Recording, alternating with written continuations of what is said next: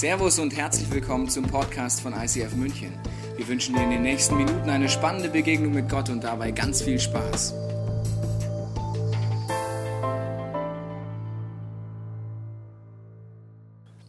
Je nachdem, wo du dich heute auf deiner geistlichen Reise befindest, sagst du entweder, also so ein Mist, das gibt's überhaupt nicht, das ist ein Märchen, so ein Blödsinn, das geht nicht, oder?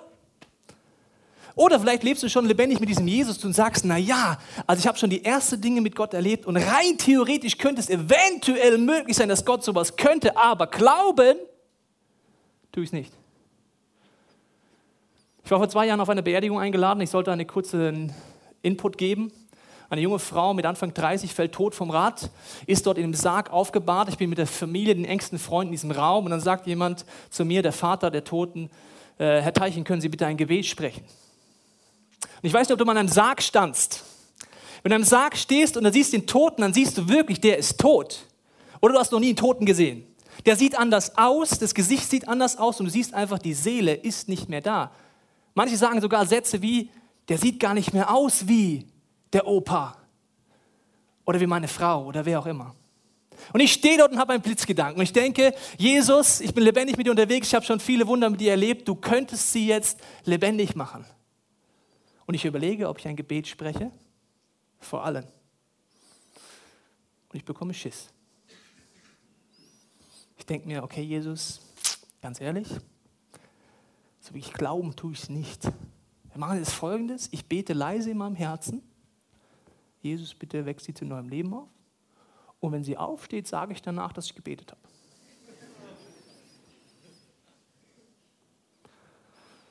Sie ist nicht aufgestanden. Und diese Spannung bin ich heute. Smith Wigglesworth, ein Mann der Kirchengeschichte, 1859 geboren, zur Zeit, wo die Heilsarmee gegründet wurde. Letzte Woche ging es um William Booth.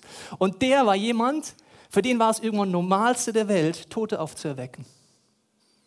Was hatte der für ein Geheimnis? Warum hat er diese Power gehabt? Und egal, wo du auf deiner geistigen Reise siehst, stehst, du wirst heute extrem herausgefordert. Das verspreche ich dir.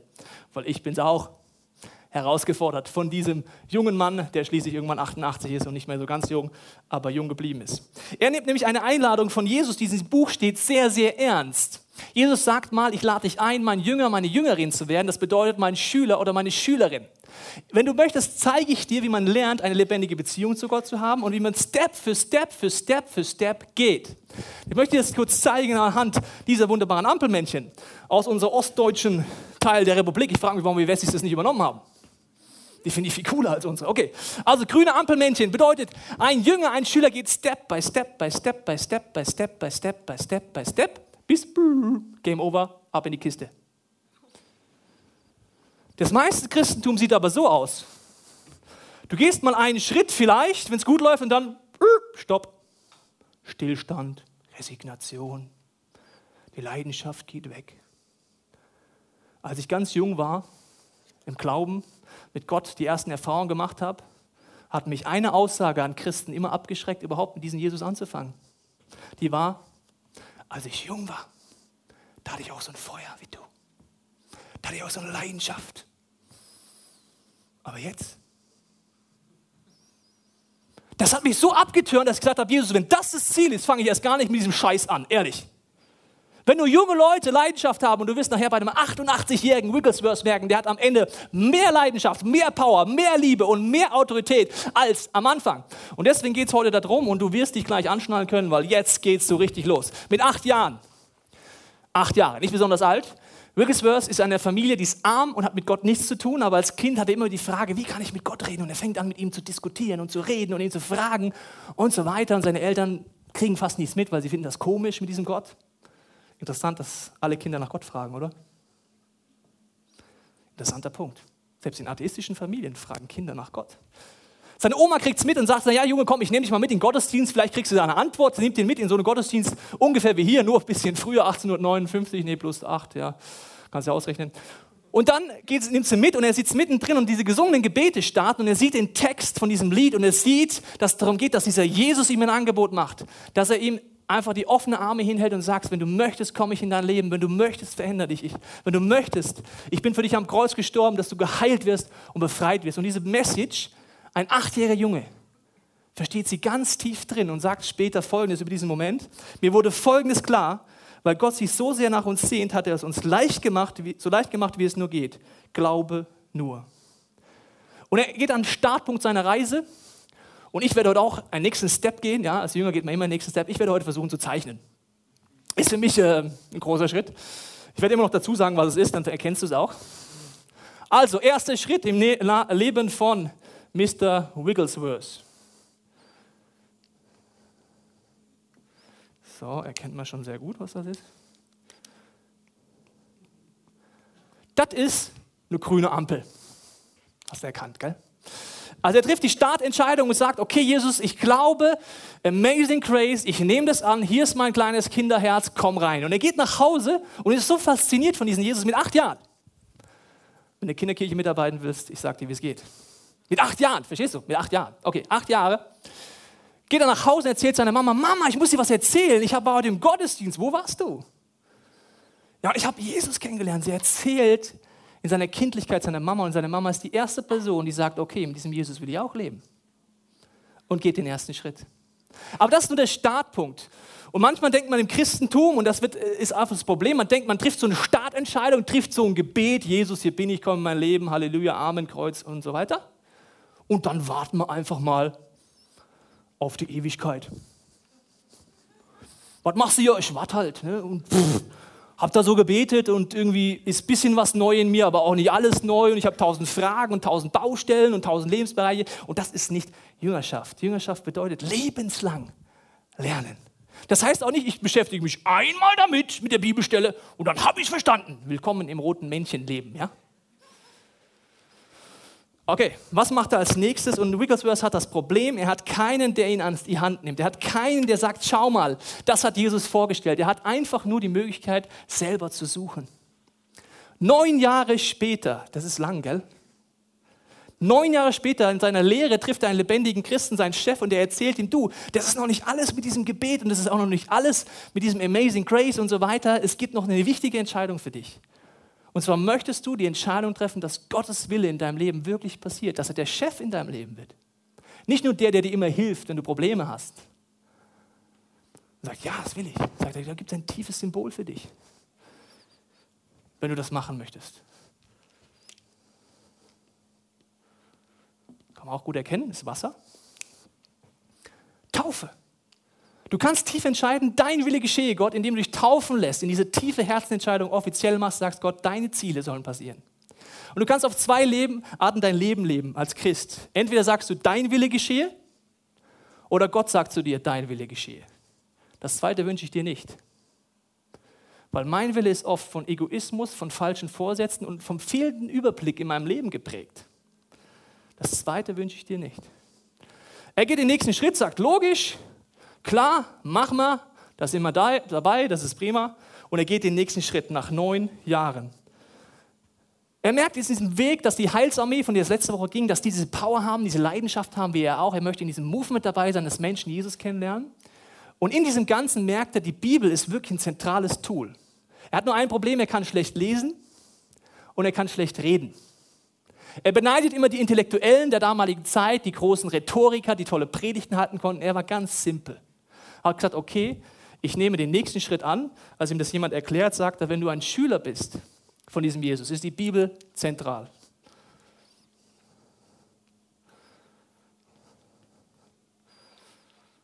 Er geht den nächsten Schritt. Was bedeutet das? Wenn ich lebenslang von diesem Jesus lernen will, ist die Bibel ein zentrales Tool. Es gibt nur ein Problem, dass es wieder nicht besonders selbsterklärend ist, dieses Buch. Ich möchte kurz mit Christen reden. Wenn du Atheist bist, findest du es sehr lustig, was ich dir erzähle. Wenn du Christ bist, magst du mich wahrscheinlich danach nicht mehr. Kurz, liebe Christen, vielleicht kommst du aus einer Prägung, die sagt dir, du musst das Wort wörtlich nehmen. Okay? Ich erkläre dir jetzt, was das Problem ist. Stell dir folgende Situation vor. Paulus versucht Timotheus, einen seiner Jungs, die er hilft, ein Jünger, ein Schüler von Jesus zu werden, zu teachen. Schau mal, wenn du die Bibel liest, gibt es ein Problem. Gott hat dieses Buch inspiriert mit seinem Heiligen Geist und wenn du es verstehen willst, was brauchst du? Nimm es einfach wörtlich. Sagt er das? Er sagt, du brauchst den Heiligen Geist, um es zu verstehen. Jetzt wird es interessant. Stell dir vor, folgende Situation. Du triffst dich mit deinem atheistischen Kumpel, jemand, der frisch im Glauben ist und jemand, der lang im Glauben ist. Und dann sagt er so, jetzt lass uns mal die Bibel aufschlagen, wir nehmen das Ganze wörtlich. Die Frau Schweig in der Gemeinde, verstanden ist klar, logisch, Kopftuch, oh ja, logisch, ich habe verstanden, Frau Klappe zu, Kopftuch aus, auf, vorbei. Atheist denkt sich, habe ich verstanden, finde ich bescheuert, ja. Ihr seid ein bisschen bescheuert, ihr Christen, aber wörtlich nehmen kann ich das jetzt auch. Der frisch im Glauben kann das auch. Der lang im Glauben kann das auch. Frau, Klappe zu, Kopftuch auf. Das Interessante ist, dass die Leute, die dir sagen, du musst die Bibel wörtlich nehmen, sie selber gar nicht wörtlich nehmen. Weil sie sagen dir, ja, also muss es wörtlich nehmen. Aber das mit dem Heiligen Geist, das stimmt nicht mehr. Und das mit der Heilung, das stimmt auch nicht mehr. Und das, was hier steht, stimmt auch nicht mehr, weil das ist so und so und so. Und das ist so und so und so. Und steinigen tun wir nicht mehr, weil so und so und so, so und so und so und so, so und so und so und so. So, wenn du mich nicht mehr magst, kannst du nachher mit mir diskutieren. Aber das ist das Problem. Jetzt gibt es das andere Problem in unserer Kirche. Das ist die Edding-Mentalität. Das ist ein Extrem, ja einfach wörtlich nehmen nicht suchen und den Heiligen Geist suchen. Was meinst du damit, Gott? Ich verstehe es nicht. Was ist die gute Nachricht daran? Und die anderen Extreme sind die schwarzen Edding-Jungs. Die sagen einfach, okay, Gott, Bibelstelle, Frau, Klappe zu, Kopf doch auf, gefällt mir nicht. Weg. Beides sind nach Definition von Jesus keine Jünger. Keine Schüler von Gott. Der Eddingmann sagt, mein Wille geschehe und alles, was mir auf den ersten Blick nicht gefällt, streiche ich einfach durch. Der Christ sagt, Schüler hin, Schüler her, ja, auswendig lernen. Das ist wie im Biologieunterricht. Der Lehrer sagt was, alle so, oh, ja, stimmt, stimmt, stimmt. Wie so ein Fisch, ja, wie so eine Kaulquappe.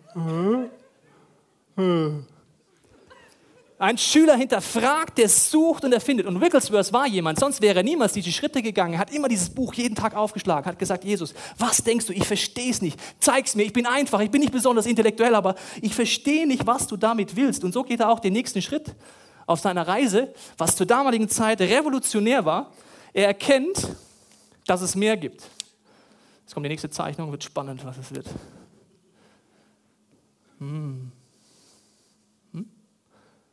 Hm. Erkennt jemand? Kriegst einen Kaffee. Telefonhörer. Er merkt, es gibt die Kommunikation mit Gott, weil die in der Heilsarmee erklären ihm, du kannst nicht nur One-Way reden, es gibt den Dialog und es gibt auch noch Fasten und so weiter. Und wenn du das nicht kennst, schau dir mal die Fight Club-Serie an. Und er merkt, es gibt den nächsten Schritt. Er sieht es liebst in der Bibel, er hat es nicht verstanden, aber er wendet es an und es wird sein Lifestyle. Er geht den nächsten Schritt und da hört er nicht auf. Weil er liest dann auch in der Bibel die gleichen Bibelstellen, wo wir uns im April mal, äh, Mai mal ausführlich mit beschäftigen werden, mit der Frau, die die Klappe halten soll und so weiter. Er liest das und denkt sich, naja, aber das kann irgendwie nicht sein, weil er hat seine Frau kennengelernt, die heißt Polly und Polly war die Obergranate. Polly konnte besser predigen als er, war besser in der Rhetorik als er und war auch schlauer als er. Wenn er die Theologie seines Movements weitergenommen hätte, hätte er einfach gesagt, schade Frau, Klappe zu, aus vorbei. Aber er sagt, das kann es nicht sein. Er sucht in der Bibel, Ende Mai, bitte kommen. Lang hin, aber da werden wir mal ausführlich drüber reden. Aber er sagt, okay, Frau, wir beide, wir sollten ein Dream-Team werden. Du hast Gaben, ich habe Gaben, du hast Stärken, ich habe Stärken. Und das heißt folgendermaßen, sie machen dann einfach ein Team. Sie haben fünf Kinder. Und das heißt, die Message macht Polly. Polly gibt Vollgas, während er zwei Kinder auf dem Arm, drei Kinder hier unten, betet einfach für die Leute, dann nach der, nach der Message kommt er, weil er ist ein Mann des Glaubens, macht den Sack mal so richtig zu. Dann nimmt sie die beiden Kinder, die drei, die drei, zwei am Arm, drei da unten rum und so weiter. Und dann kommt er auf die Bühne. Krass, oder? Dream Team. Kann man jetzt nicht so tief reingehen, aber er sprengt die Theologie der damaligen Zeit als einfacher Mann. Auf keiner Bibelschule war er, keine theologische Ausbildung. Hat einfach nur gesagt, ich kenne diesen Jesus, ich habe dieses Buch und ich suche, ich bin ein Schüler mein Leben lang. Und dann kommt schon der nächste Schritt und jetzt wird es gewaltig herausfordernd.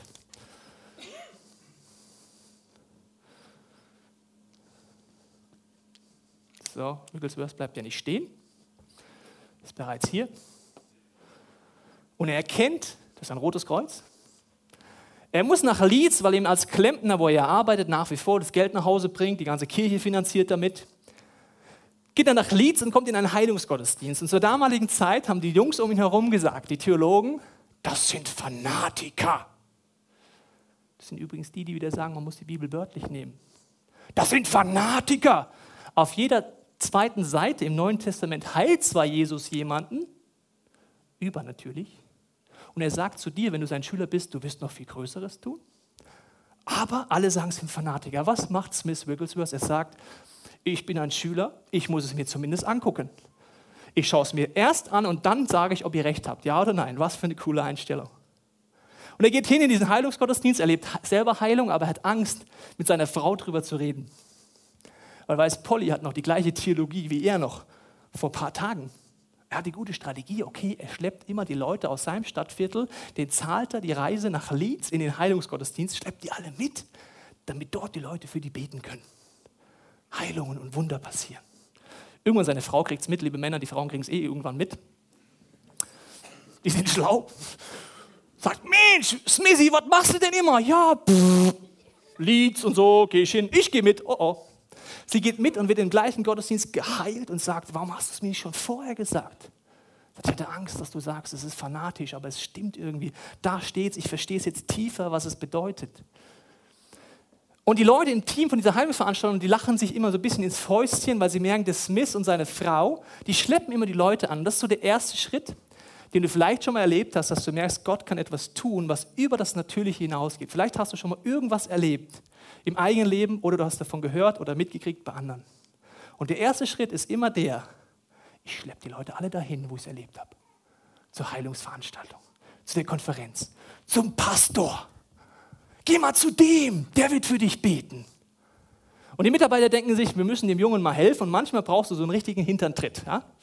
Aufs Wasser, raus mit dir, probier es selber und die haben eine gute Strategie, die sagen, lieber Smith Wigglesworth, wir werden als komplettes Team auf eine Konferenz gehen und es wäre cool, wenn du bei uns einfach predigen würdest.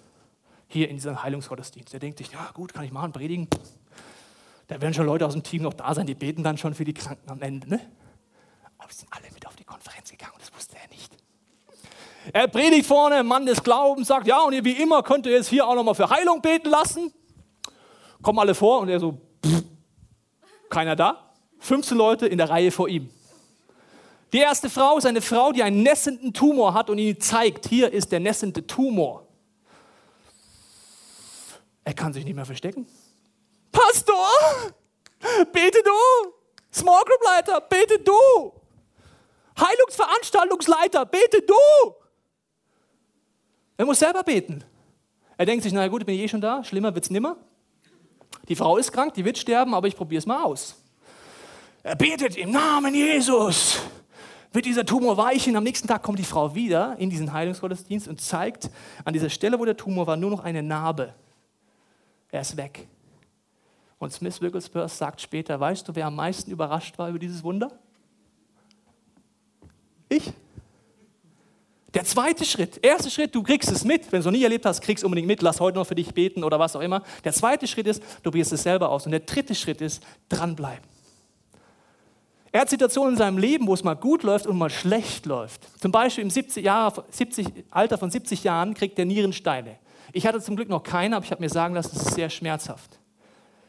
Er hat Nierensteine, innerhalb von sechs Jahren scheidet er 100 Nierensteinen aus. Er muss Predigten unterbrechen, um rauszugehen auf Toilette, kommt dann wieder hoch und predigt genau an der gleichen Stelle weiter. Er, predigt, er betet bis, bis zu 800 Leute an einem Tag für Heilung und ist gleichzeitig parallel selber krank. Das ist das Problem an Heilung. Das ist ein bisschen differenziert, die ganze Sache. Aber er sagt, ich werde für Leute beten, ich werde dranbleiben. Und der Gegenwind wird immer größer, weil die Medien berichten über ihn. Und dann sagt der Ärzteverband, in der wo er damals gelebt hat, ja, also wir verbieten jetzt diese Heilungsgottesdienste, weil der hat keine Ausbildung als Arzt. Und deswegen darf man bei uns im Land keine Hände mehr auflegen beim Gebet. Das haben die halt da so gemacht. Was willst du machen? Smith Wigglesworth denkt sich, die Methode ist mir vollkommen egal. Dann legen wir halt keine Hände auf. 20.000 Leute waren im Gottesdienst, weil es ein bisschen gewachsen, die ganze Sache. 20.000 Leute sagt, so Leute, also Hände aufbeben, ich mach's nicht mehr, mir ist verboten worden, jetzt macht es einfach selber. Wo tut's weh? Hand hin. Gebet. Das war dann so eine Massenabfertigungsheilungsmethode. Egal wie groß die Rückschläge waren, er ist immer dran geblieben. Das finde ich an ihm sehr faszinierend. Du kannst überall an diesen Punkt aufgeben und resigniert werden oder sagen, das bringt's ja nichts. Er ist immer dran geblieben. im Frust und Lust. Und ich habe mir überlegt, warum bete ich, Tobias Teichen, nicht so oft für Kranke? Ich sagte meine Antwort. Am Ende vom Tag geht es mir nur um mich, wie ich dastehe danach. Stell dir mal vor, nur jeder Zehnte würde gesund, wenn du betest. Nur jeder Zehnte. War kein guter Schnitt, aber nur jeder Zehnte. Du und ich, oder ich würde es meistens nicht machen wegen den anderen neun. Smith Wigglesworth hat gesagt, wenn nur einer gesund wird, ich mach's. Und er hat jeden Tag, Tag aus, Tag ein, aufgestanden, Gott gesucht, Bibel gelesen, Jesus, ich bin dein Schüler, was willst du mir zeigen? Und diese Liebe zu Gott nahm dadurch immer mehr zu. Die Bibel provoziert dich für mich. Sie sagt, wenn du das nicht machst, eine lebendige Beziehung mit Gott immer wieder pflegen und diese Liebe für Menschen nicht hast, kennst du Gott gar nicht. Hast du Johannesbrief nachlesen, das stimmt. Je mehr ich mit Jesus Zeit verbringe, desto mehr habe ich Liebe für Menschen. Und seine Liebe war unfassbar groß für die Menschen um ihn herum. Er ist immer dran geblieben, egal was passiert ist. Ich möchte einen Bibelvers vorlesen, Jakobus 5, 16 bis 18. Bekennt eure Sünden und betet füreinander, damit ihr geheilt werdet. Die Frage ist, an wen richtet er sich? An alle in der Kirche. Nicht jemand vorschieben, nicht Schritt 1, sondern Schritt 2. Der nach Gottes, äh, denn das Gebet eines Menschen, der nach Gottes Willen lebt, hat große Kraft. Dann erzählt er hier von Elia, kannst du zu Hause nachlesen, ein einfacher Mann, der ein krasses Gebet spricht und Gewaltiges passiert. Ein Schüler bleibt dran, er bleibt dran, er bleibt dran, er geht den nächsten Schritt. Und jetzt mit 48 Jahren, weißt du noch, wann er Jesus kennengelernt hat? Mit acht. Mit 48, liebe Freunde im Evergreen-Alter. Es ist nie zu spät, Gas zu geben. Mit 48 erzählt ihm jemand, Smith Wigglesworth, da gibt es eine Gemeinde und die erleben den Heiligen Geist.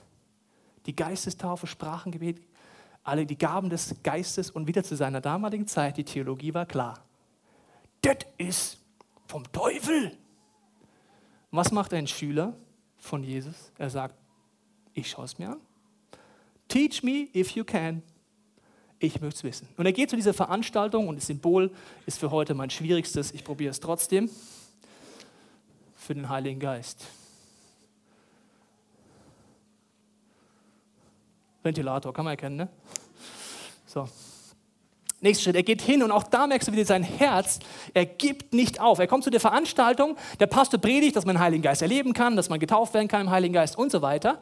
Und er ist frustriert, er ruft immer rein, ja, aber ich hab's nicht, wie geht das? Sag's mir, wie es geht. Und es passiert nichts in diesem Gottesdienst. Kennst du so Situationen? Du suchst Gott und es passiert nichts. Wir hören dann meistens auf, oder? Er geht in den nächsten Gottesdienst. Er hätte auch sagen können, okay, bewiesen, Theologie, klar, habe ich schon immer gewusst, gibt es nicht, aber er spürt in sich, da muss es mehr geben. Geht in den nächsten Gottesdienst. Dort erlebt er es wieder nicht und er ist frustriert und er geht nochmal wohin und sagt, das kann es nicht sein, Jesus. Ich weiß, es gibt mehr. Ich habe es in der Apostelgeschichte gelesen. Es gibt diese Taufe im Heiligen Geist. Da steht es genau drin und ich will es erleben und ich will wissen, was das genau bedeutet.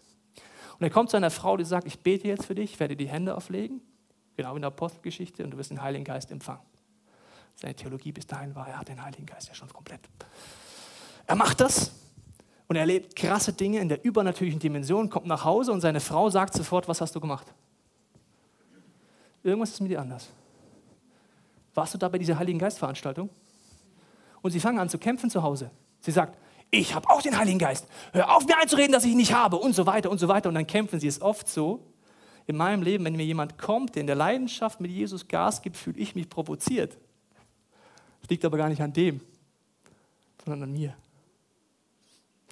Er sagt, ja gut, komm mit. Dann sagt sie, mach mal einen Test. Du predigst einfach am nächsten Sonntag die ganze Sache mit dem Heiligen Geist und so. Und ich stelle mich in die letzte Reihe. Und entweder es klappt oder es klappt nicht. Ihr macht, okay, Frau, machen wir, setz dich in die letzte Reihe. Du hast die fünf Kinder. Ich predige und sie erleben krasse Dinge mit diesem Heiligen Geist. 40 Jahre später, weil ihm keiner was gesagt hat. Jesus hat nur drei Jahre mit seinen Jungs gebraucht, weil er strategisch, dynamisch angegangen hat. Im nächsten Monat werden wir eine Serie machen, wo es um dieses Jesus-Prinzip geht. Und es ist sehr wichtig, dass du dich mit einklingst, dass du nicht 40 Jahre brauchst, um Dinge zu erleben, wo Jesus sagt, du könntest sie schon heute erleben.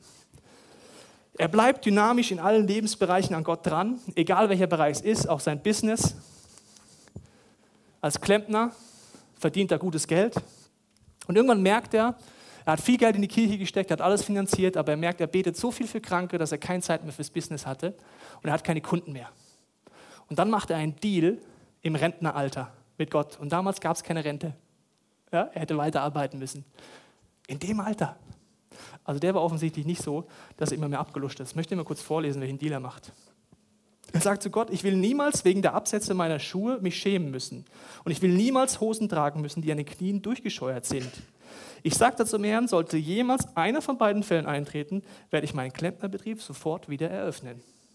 Wenn nicht, bin ich ab heute in diesem hohen Alter vollzeitlich für dich am Start. Merkst du diese Power? Diese Leidenschaft?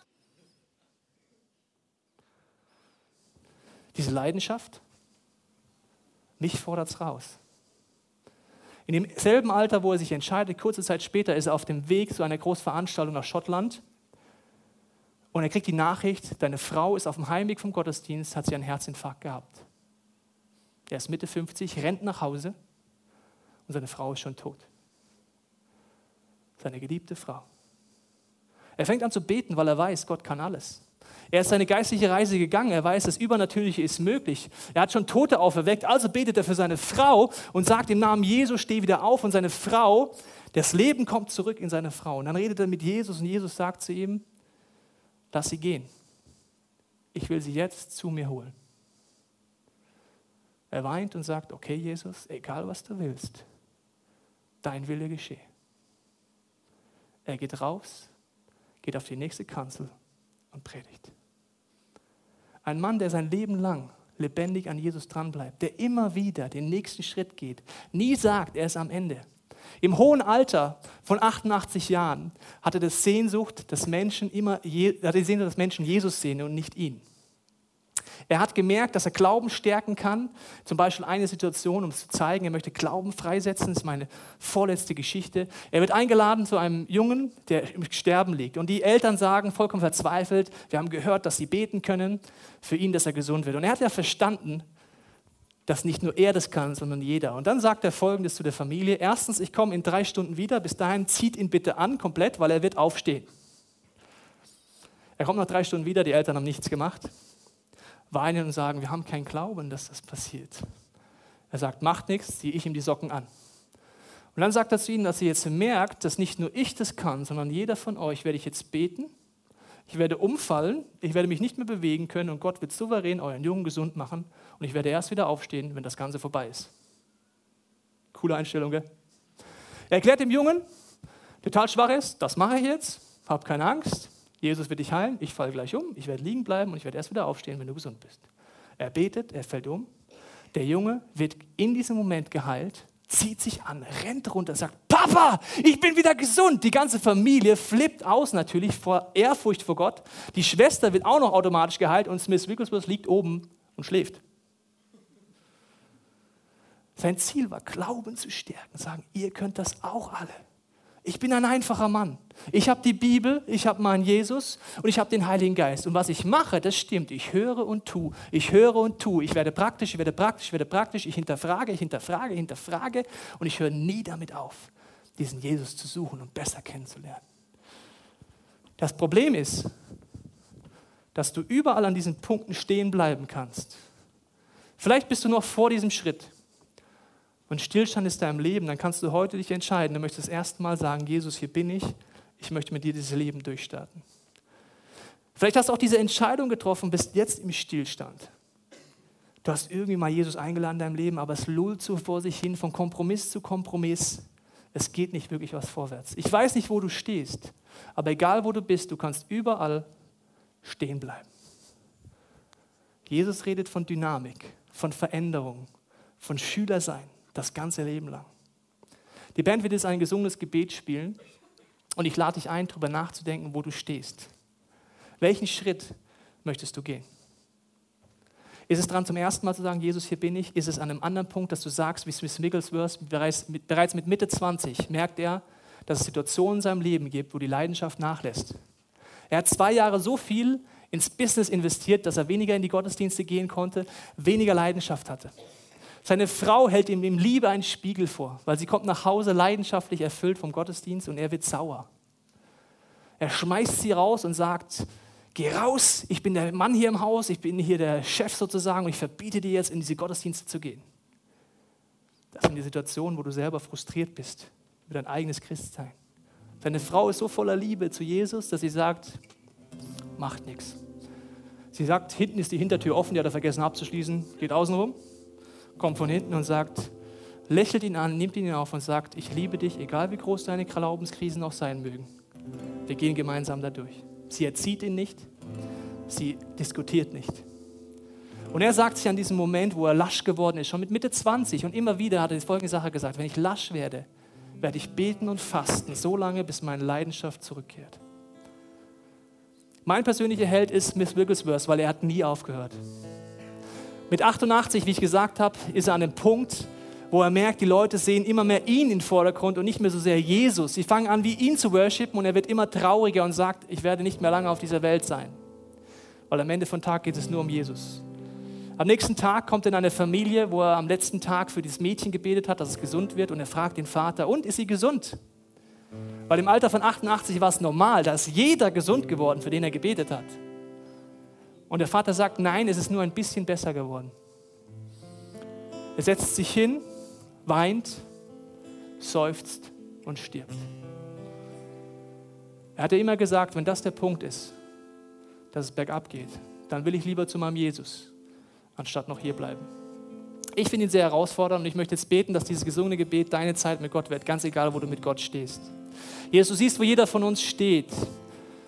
Und du weißt, wo wir Herausforderungen haben, wo wir Glaubenskrisen haben, wo wir stehen geblieben sind, wo wir vielleicht die Leidenschaft verloren haben. Oder wo wir jetzt gerade auf dieser Zeichnung merken, oh Mann, es gibt noch so viele Schritte und ich bin schon so lange mit Gott unterwegs. Ich bete, dass du uns einfach diese Leidenschaft schenkst, zu sagen, Jesus, ich gehe den nächsten Schritt.